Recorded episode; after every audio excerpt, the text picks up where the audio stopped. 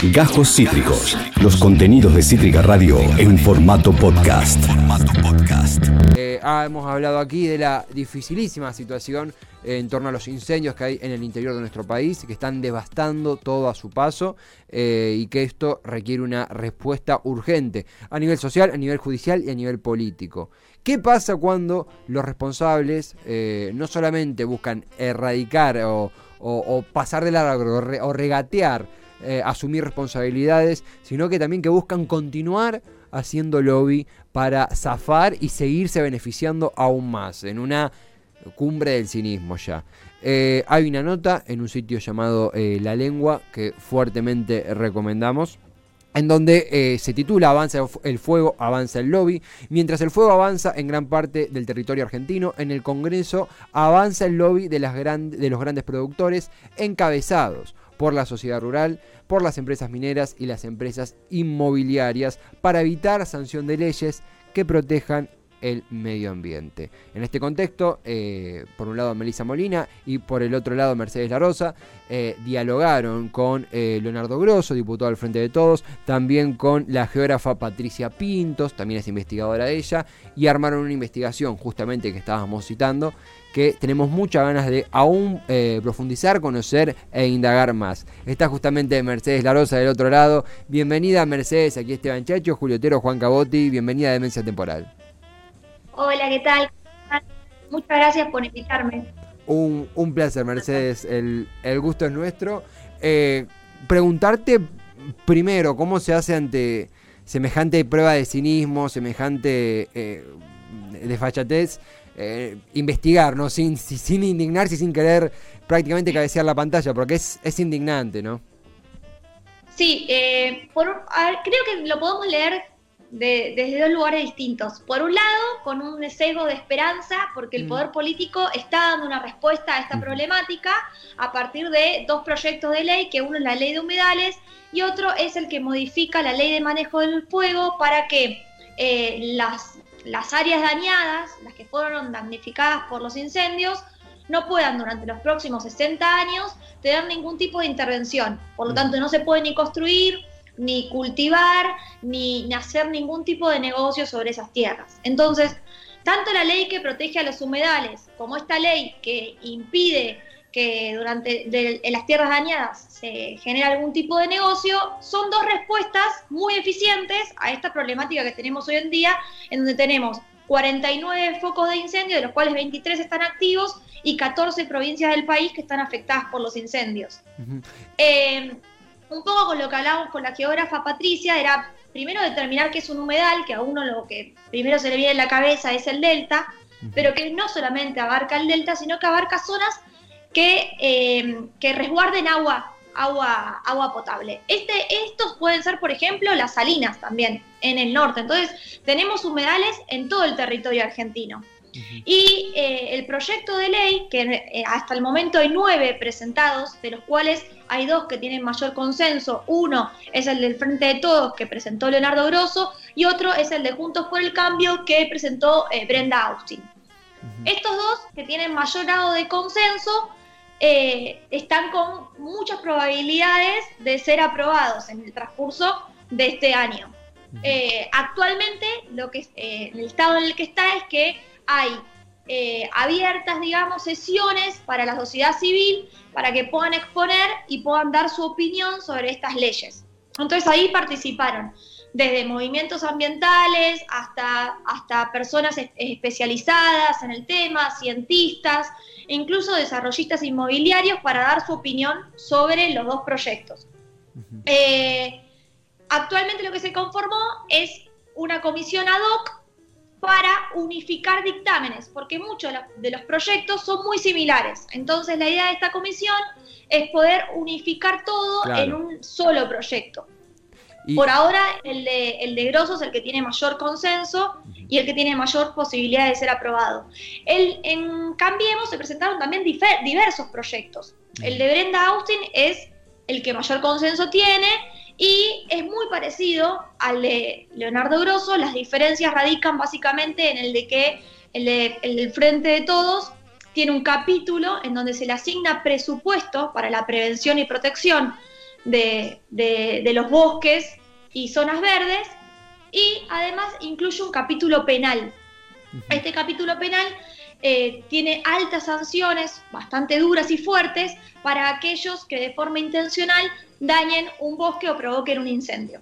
Eh, que más o menos radica en unos 400 millones de pesos la multa y tiene penas carcelables que van de 1 a 10 años. Y, Mercedes, eh, primero, completísimo paneo, completísimo paneo para es muy agradable cuando estos temas que son tan, tan complejos y, se maneja información con tanta claridad, es un, valga la, ironía en estos términos ambientales, una bocanada de aire fresco para comprender lo que sucede.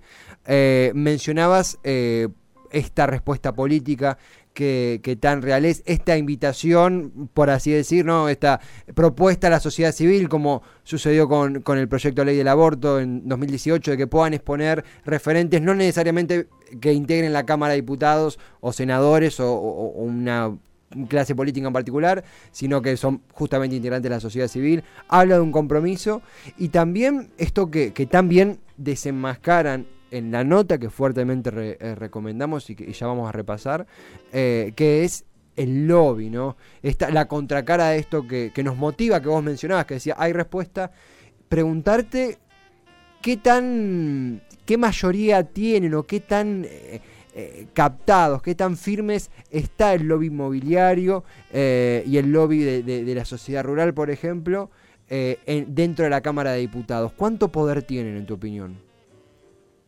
A ver, bueno, ellos vienen desde hace muchos años eh, bajando leyes de este estilo. Eh, realmente em, eh, quizás estamos hoy ante la primera oportunidad que tenemos de cambiar la historia medioambiental y que realmente puedan llegar a salir estos dos proyectos. por lo tanto, hoy el, presidente de la sociedad rural manifestó públicamente, digamos, su preocupación por, por, la posible aprobación de la ley de humedales. Mm ellos argumentan que, estas leyes, eh, como son tan prohibitivas, eh, impedirían el desarrollo productivo. Y acá estamos ante una dicotomía falsa, ¿no? Eh, realmente puede haber desarrollo, realmente puede haber producción y mientras tanto se pueden proteger y cuidar el medio ambiente. No serían dos cosas que estarían no relacionadas, sino todo lo contrario. Ahora, evidentemente hay negocios que quieren ir por fuera, digamos, del interés común de todos los argentinos y de todos los que habitamos en esta región, incluso de Latinoamérica, e incrementar sus ganancias a cualquier costo.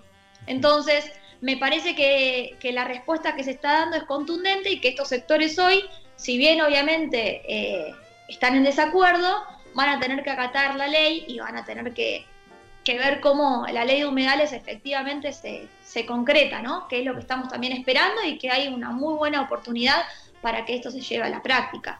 O sea, tenemos, por ejemplo, uno de los empresarios que es Aranda, que también además eh, es accionista no solamente de una rosera, que es justamente por donde se opone la ley de humedales, sino que además es accionista de Clarín y está totalmente en contra, digamos, de, de, de, que esta ley se apruebe. Todo cierra.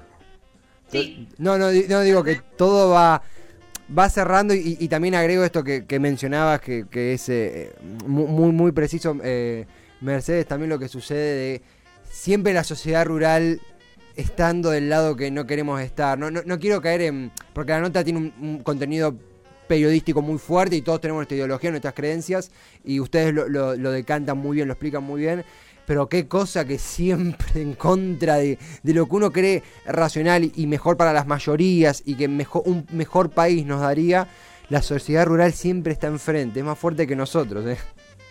Una pregunta. Sí, sí, Juan. ¿Cuándo, se sabe cuándo estaría debatiendo o votando estos proyectos este, que lo siento como medios urgentes, no?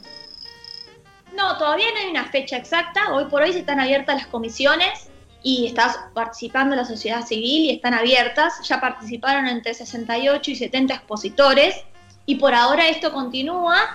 No hay fecha hoy por hoy de, votación o de aprobación de esta ley, pero se supone que debería ser en un corto plazo. Esperemos, esperemos, esperemos. Eh, hay un...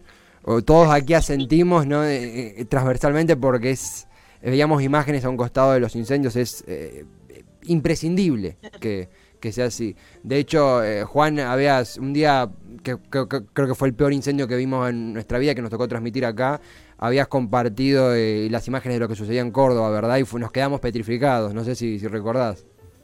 También, nada, lo que dice mucha gente, hay mucha gente que, que avala que estos, incendios son intencionales y que lo que se quema se vende.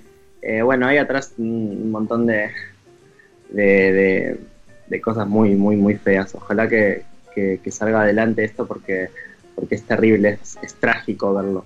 Muy triste. Sí, un poco lo, que decís vos, Juan, es que es justamente lo que está sucediendo. O sea, hay negocios inmobiliarios y esas zonas que se incendian después se convierten en countries privados. Eh, creo que una de las principales expresiones de esto es Nordelta, por ejemplo, eh, en donde el ecosistema se ve altamente dañado, modificado y que incluso después se construyen casas millonarias que terminan teniendo problemas, por ejemplo, eh, de malos olores. ¿Por qué? Porque el agua se pudre, porque no tiene la afluencia natural.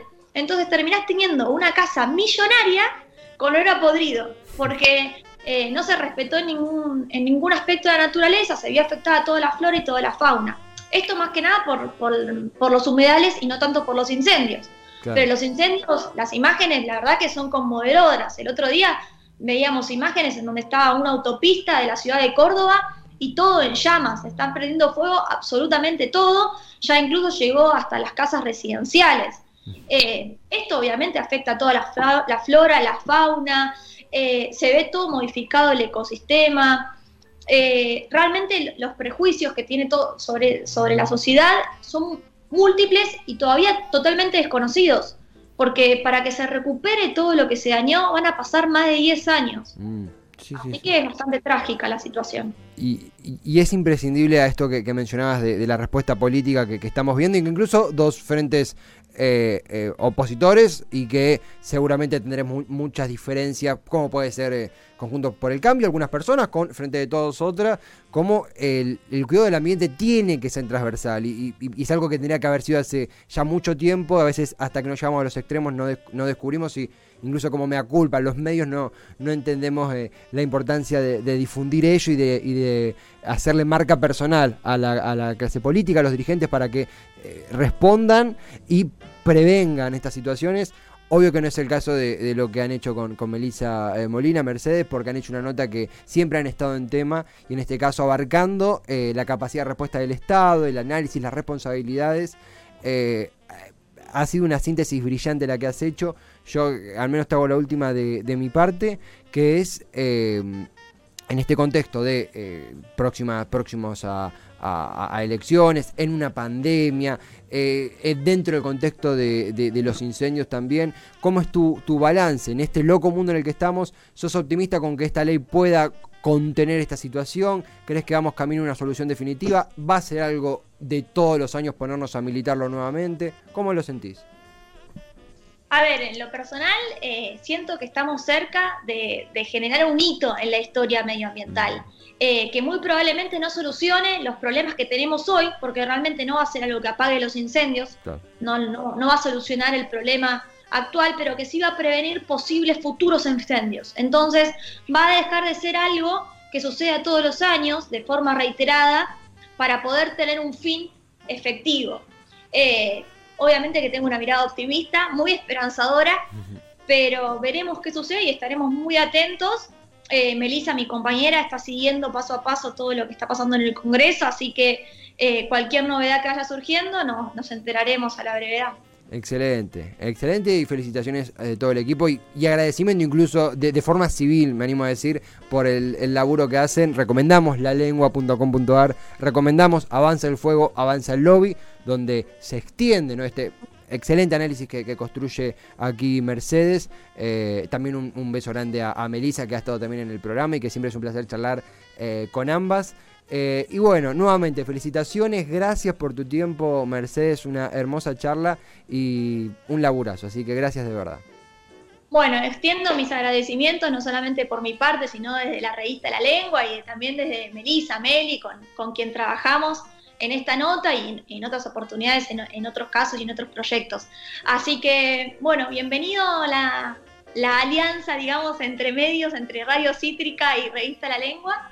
Y gracias por esta oportunidad. Adentro, adentro, adentro. Gracias a ustedes. Un besote gigante y será hasta la próxima entonces. Gracias por todo. Bueno, chao, hasta luego. Un besote gigante, muchísimas gracias, muy, muy linda nota, muy linda charla, muy linda información eh, eh, y optimista también Esperanza. Obviamente todo lo complejo que está sucediendo, de encontrar soluciones, de exigir soluciones, de investigar, de curiosear, algo que también hace Mercedes Larosa, eh, integrante de lalengua.com.ar. Acabas de escuchar Cajos Cítricos. Encontrá los contenidos de Cítrica Radio en formato podcast en Spotify, YouTube o en nuestra página web.